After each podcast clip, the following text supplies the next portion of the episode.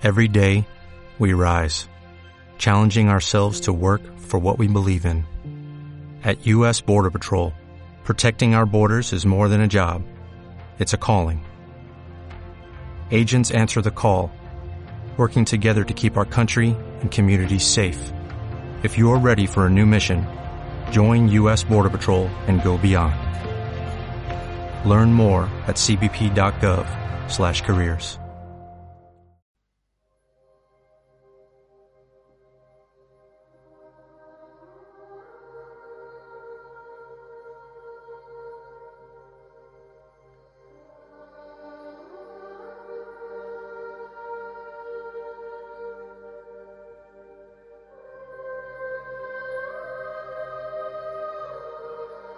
Buenos días, queridos amigos de Radio Viajera. Os saludamos desde Marcos Planet. Una vez más, como cada semana, muy ilusionados por contaros experiencias únicas, ya sea relacionadas con viajes y algunas veces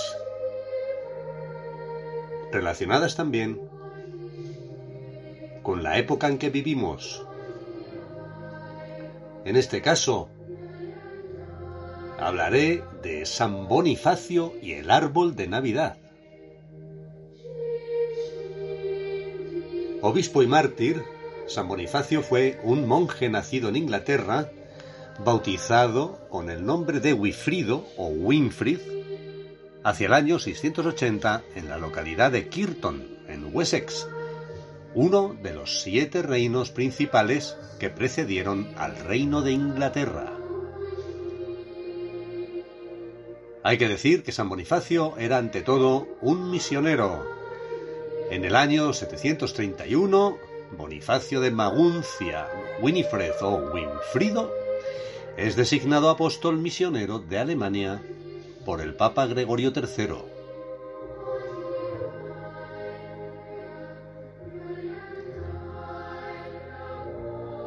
Recibió del Papa el nombre de Bonifatius, de bonum facio, hacer el bien, el bienhechor. Esto fue debido a su labor haciendo el bien en sus misiones, atrayendo fieles a la Iglesia y logrando la conversión de miles de paganos nórdicos.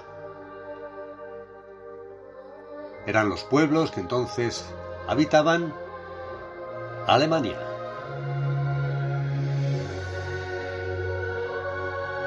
El Papa Gregorio lo nombró predicador apostólico y le otorgó autoridad para predicar en territorios germanos. Winfried llegó hasta Baviera y de allí pasó a Turingia, en donde la religión cristiana casi había desaparecido ante el regreso de las costumbres paganas. Bonifacio contaba con la confianza de los papas y el santo nunca les defraudó, obteniendo gran éxito en la difusión del cristianismo, una evangelización arriesgada en muchos casos. Aunque él se mantenía firme en su fe cristiana,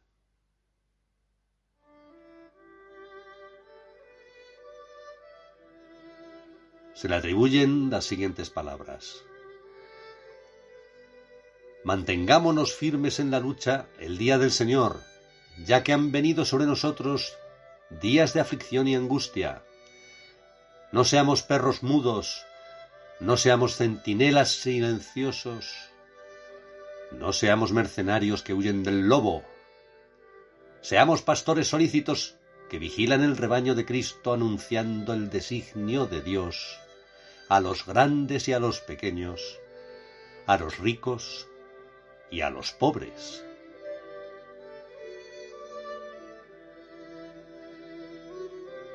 Ahora profundizaremos un poco más en, en lo que en este momento os voy a comentar relacionado con el roble de Thor. Sí, sí, el, el dios pagano de la mitología nórdica y del cual hablo bastante en diversos artículos en el blog Marcos Planet.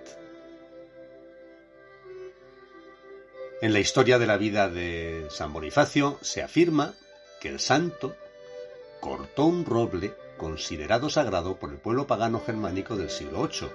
Del roble había brotado un abeto tomado como símbolo del mensaje del Dios cristiano.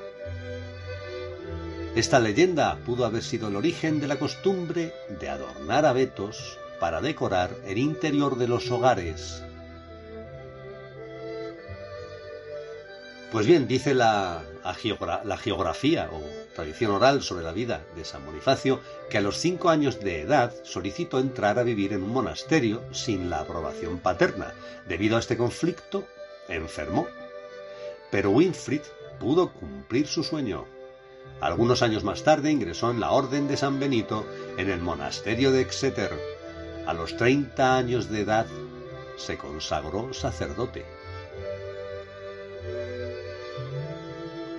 Llamado apóstol de Alemania, San Bonifacio nació en Crediton, Devonshire, en el seno de una buena familia. Desde niño manifestó su deseo de entrar en la vida monástica. A los 14 años, Wifrido se trasladó al monasterio de Nursinling, diócesis de Winchester, en calidad de religioso benedictino de la orden. Wifrido, San Bonifacio, se formó académicamente y obtuvo el título de maestro en teología.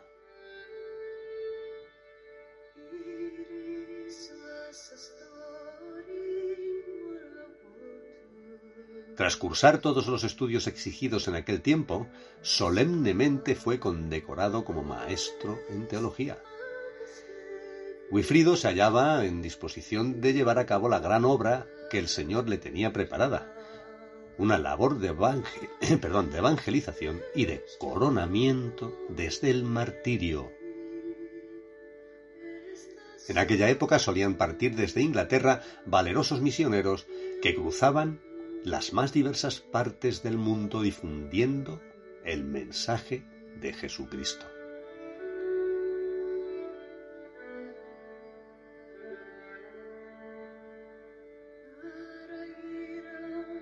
En aquellos años gozaba de renombre el misionero que abarcaba toda Holanda, entonces Frisia, llamado Willy Brordo. No es muy fácil recordar todos los nombres, pero este yo creo que sí. Por lo menos es un nombre curioso que llama la atención.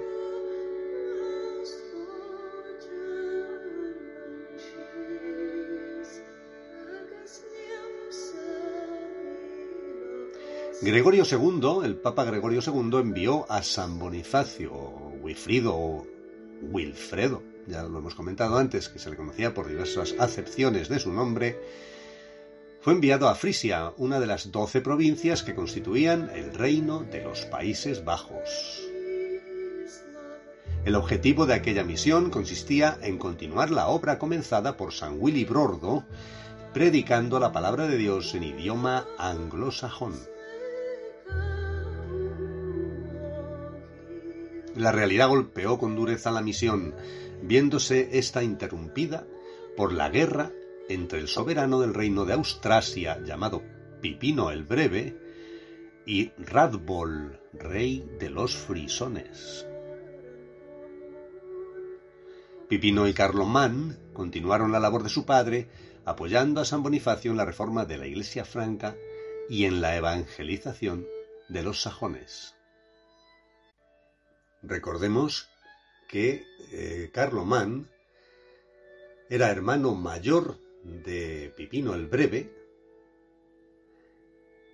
padre de Carlomagno. Y ambos, Pipino el Breve y Carlomán, eran hijos del famoso Carlos Martel, un personaje histórico de gran relevancia Pipino reformó la legislación de los francos y continuó las reformas eclesiásticas de Bonifacio. En esta época, a San Bonifacio, evangelizador de Germania, se le consideraba como dirigente de los obispos. El breve se hace coronar por San Bonifacio en el campo de Mayo, en Soissons, Francia. Los benedictinos de Holanda quieren nombrar abad a San Bonifacio, pero él lo rechaza y por ello vuelve a Roma para solicitar al Papa que le envíe en misión evangélica a Alemania. En el año 719 es nombrado por el Papa misionero apostólico y legado en Alemania, como habíamos apuntado al principio.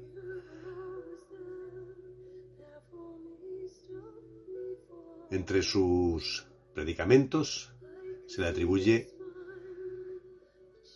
el siguiente al, al Papa Gregorio II. Ve a llevar el reino de Dios a cuantas naciones halles en tu camino, y que en espíritu de virtud, sobriedad y caridad evangélica derrames en las almas la predicación de los testamentos.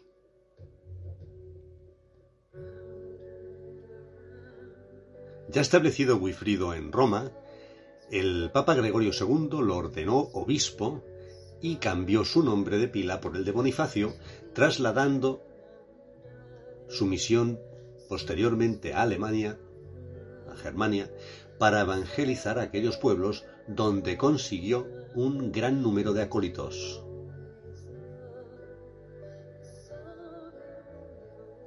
Wifrido fue regente de la sede de Maguncia o Mainz y hacia el final de su vida, visitando a los frisios en Dokhum, sufrió martirio a manos de unos pocos paganos.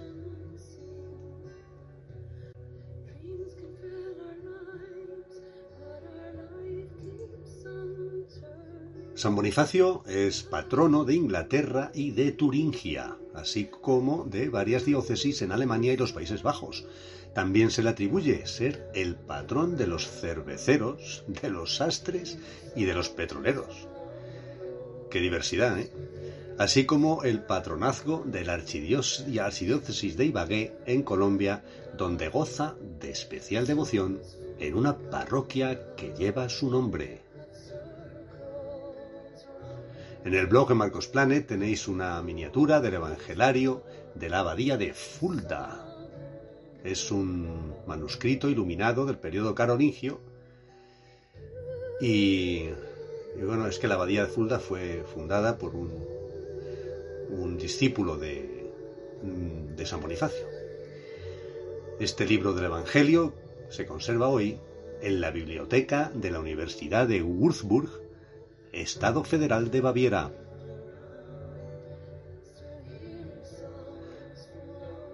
Winfried, o sea, San Bonifacio, predicó en la región oriental del reino de los francos. De ese modo, al cabo de unos 20 años, San Bonifacio había edificado una vasta y sólida cristiandad en los territorios sometidos a los francos. Había que tener valor para evangelizar una zona tan peligrosa, tan hostil. Pero todavía habría de culminar Bonifacio esa obra. Extendiendo su labor constructora de la estructura eclesiástica, fundó muchos monasterios.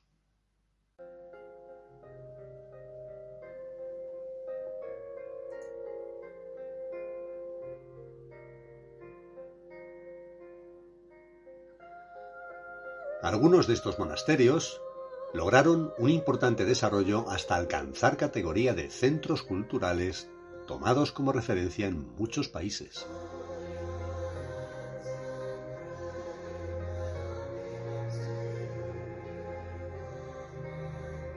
San Bonifacio fundó además los obispados de Salzburgo, Freising, Passau, Ratisbona, Würzburg Eichstätt y Erfurt, y él mismo se convirtió en obispo de Maguncia.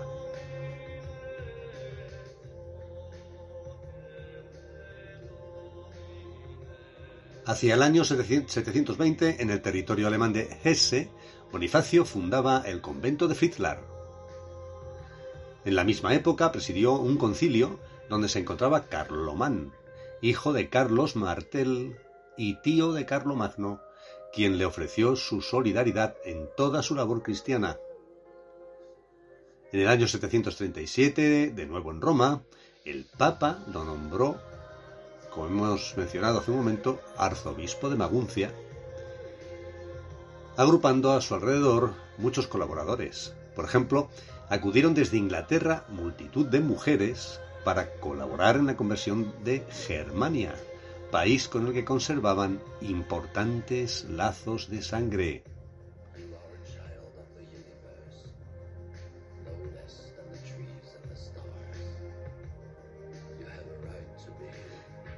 Entre las colaboradoras son dignas de mención Santa Tecla, Santa Walburga y una prima de Bonifacio llamada Lioba, que también fue santificada. Pues este acercamiento para llevar la obra evangélica de San Bonifacio a tierras germanas por mujeres procedentes de Inglaterra es el origen de los conventos de mujeres. Bonifacio y sus seguidores desarrollaban un sistema misionero propio consistente en buscar el apoyo de los reyes y de los influyentes aunque no se endeudaban con ellos. No adquirían precisamente compromisos que les pudieran complicar. Para impulsar la evangelización de forma eficaz, fundaban monasterios destinados tanto a hombres como a mujeres, auténticas escuelas de civilización, donde se enseñaba la obra de Jesucristo y de disciplinas como la agricultura y las artes. San Bonifacio continuó la gran labor fundadora de monasterios y celebrando sínodos tanto en Alemania como en Francia. Esto trajo consigo que ambas quedaran íntimamente unidas a Roma. Pues bien, llegó un momento de la vida de Bonifacio en que este anciano predicador, que ya había llegado a los 80 años, deseaba regresar a Frisia, una región del norte de la actual Holanda, pues tenía noticias de que los convertidos habían acabado renegando de la fe. Para esta labor le acompañaron 52 religiosos, que después de un largo recorrido desembarcaron cerca de la localidad de Docum y bautizaron a miles de frisios.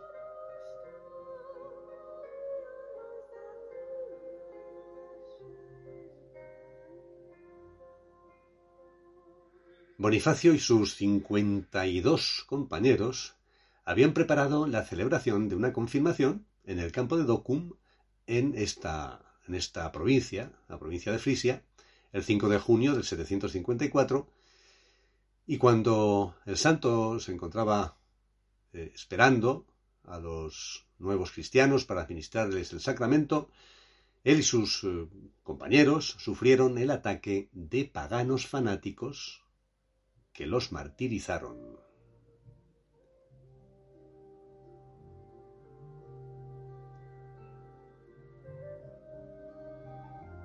Durante un momento de lectura, Bonifacio oyó un fragor de gente que se aproximaba.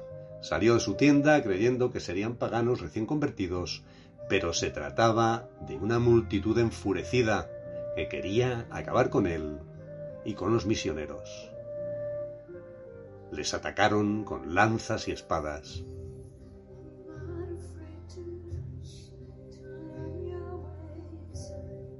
En el blog tenéis un grabado de del martirio de San Bonifacio, obra de Jacobus van Dyck. Este grabado se encuentra en el Museo de Ámsterdam.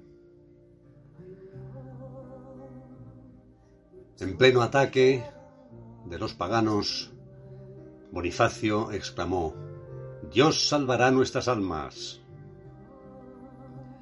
Uno de los asaltantes se abalanzó sobre el viejo arzobispo, quien por toda defensa interpuso el libro del Evangelio. La espada desgarró el libro y la cabeza del santo. Esto sucedió el 5 de junio del año 754. San Bonifacio está enterrado, o fue, fue enterrado primeramente en Utrecht, siendo trasladado más tarde a Maguncia para finalmente ser depositados sus restos mortales en Fulda. Como hemos dicho anteriormente, la abadía de Fulda fue un monasterio benedictino fundado el 12 de marzo de 747 por San Esturnio, discípulo de San Bonifacio. El monasterio de Fulda está considerado como cuna del cristianismo de la Alemania central, un vivero de las ciencias y de las artes que sirvió de fuente civilizadora, muy conocida en la Edad Media por su fabulosa biblioteca. La abadía de Fulda sirvió para recuperar con posterioridad parte de la literatura clásica perdida en los llamados siglos oscuros, aquellos que transcurrieron entre el año 470 aproximadamente hasta el año 1000. Este fue un periodo caracterizado no solo por la carencia de literatura escrita en latín, sino por la falta de historia escrita contemporánea, por la decadencia demográfica y por la limitada actividad cultural en general.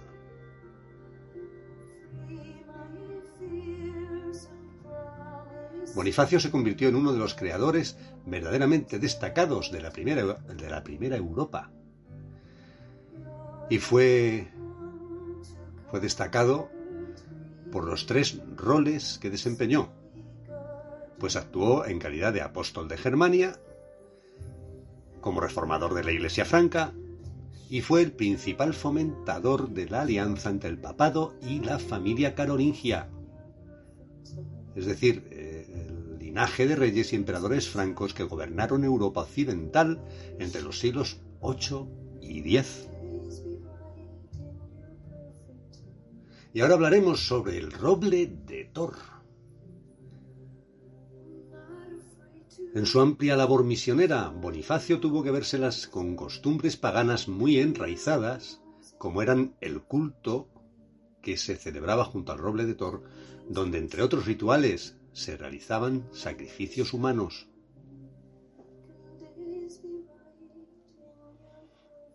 El roble de Thor era un legendario árbol sagrado para los pueblos nórdicos, en concreto para la tribu germánica de los catos.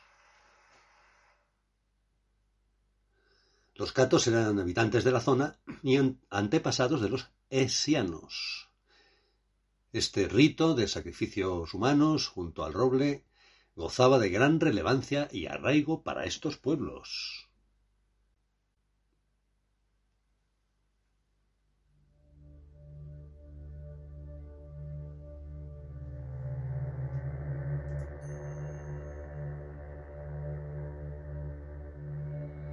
En el año 723 el misionero Bonifacio llegó a la zona donde se alzaba el mítico roble de Thor, ubicado en el norte de lo que hoy en día es Hesse, estado federado del centro de Alemania. Durante uno de los sacrificios que iba a ser perpetrado con un hacha bajo el árbol sagrado, el santo se dirigió hasta allí y se apoderó del hacha ante los atónitos participantes, liberando a la víctima y propinando múltiples golpes al adorado roble. Lo cierto es que el santo no conocía los ápices de verdad que puede contener la mitología nórdica reflejada en las Edas, en las compilaciones históricas de la mitología nórdica. Es decir, que hay que reconocer que la mitología escandinava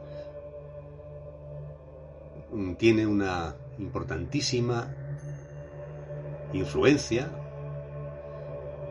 en lo que conocemos sobre la cultura de los pueblos nórdicos. Y San Bonifacio, pues el hombre desconocía estas costumbres paganas y en su misión de evangelizar a estos pueblos, tuvo esta decisión drástica de cortar el, árbol sagrado. Así que los presentes se quedaron estupefactos a la espera de que Thor, el dios de su mitología, pulverizara a Bonifacio con el poderoso martillo o con uno de sus famosos rayos. Pero nada sucedió. Los paganos quedaron convencidos de que el dios que predicaba Bonifacio era más potente que Thor y consintieron en bautizarse en ese mismo sitio. Ese lugar dio origen a la primera diócesis constituida fuera de las fronteras del antiguo imperio romano. Tan solo un apunte más. Bonifacio apareció, perdón, apareció a la presencia de un pequeño abeto que eh, se había criado junto a las raíces del roble dedicado a Thor. Acto seguido se dirigió a los germanos que le rodeaban, diciéndoles que se trataba de un regalo del verdadero Dios, un árbol cuyas hojas nunca caen y que se conserva indemne bajo la crudeza del invierno, cuyas ramas se alzan hacia el cielo. Además, sus hojas se mantienen siempre verdes, como el amor de Dios. Por esto se afirma que el pueblo germano introdujo el abeto en sus hogares para celebrar la Natividad del Señor, simbolizando su amor.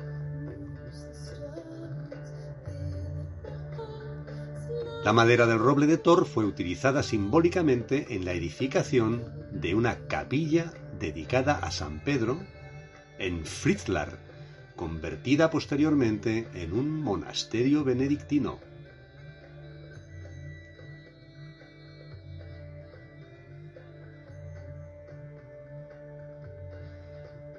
Hablemos del hábito de decorar el abeto por Navidad. Se cuenta que San Bonifacio decoró el primer árbol de Navidad con manzanas para simbolizar el árbol del conocimiento del paraíso, representando las tentaciones humanas.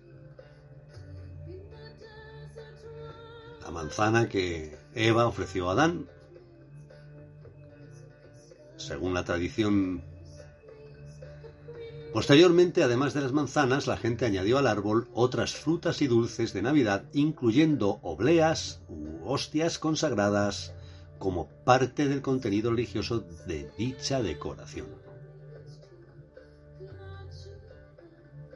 Con el avance de la industria y el trabajo del vidrio, se fue evolucionando hacia la utilización de esferas acristaladas, se cree que las primeras bolas de Navidad se usaron hacia 1858 en el pueblo de Wetzenbruck, en la región francesa de Lorena.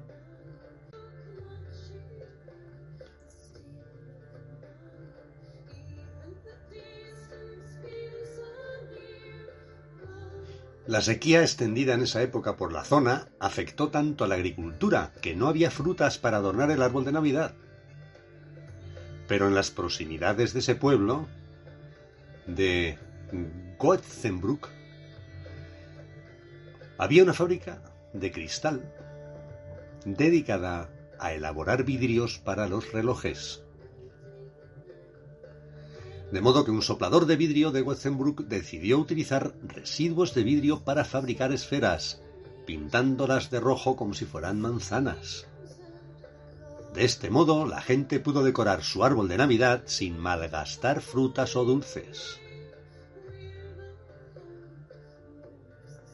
En su origen, las esferas del árbol de Navidad solo eran de cuatro colores, rojo, blanco, azul y dorado, y cada uno simbolizaba una oración a Dios. Las esferas rojas eran las peticiones, las blancas los agradecimientos, las azules el arrepentimiento y las doradas las alabanzas.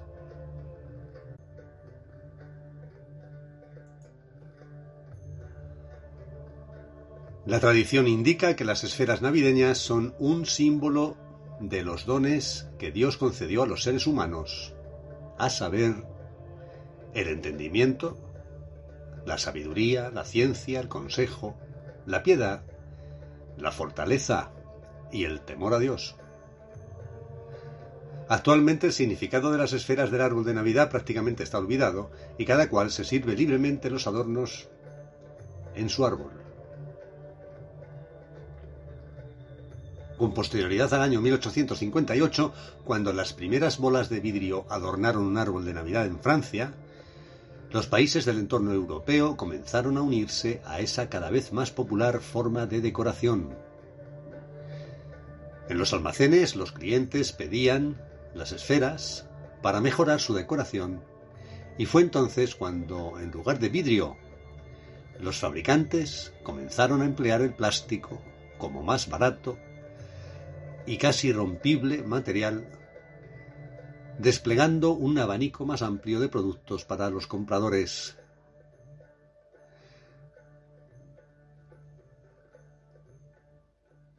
Bueno, espero que os haya entretenido la lectura de este post o el audio de este podcast, porque sabéis que los podcasts los extraigo directamente de los posts del blog de Marcos Planet, que ha tratado sobre el árbol de Navidad y la vida de San Bonifacio, el santo que dio origen a una de las tradiciones más arraigadas en nuestros hogares cuando llega la Navidad.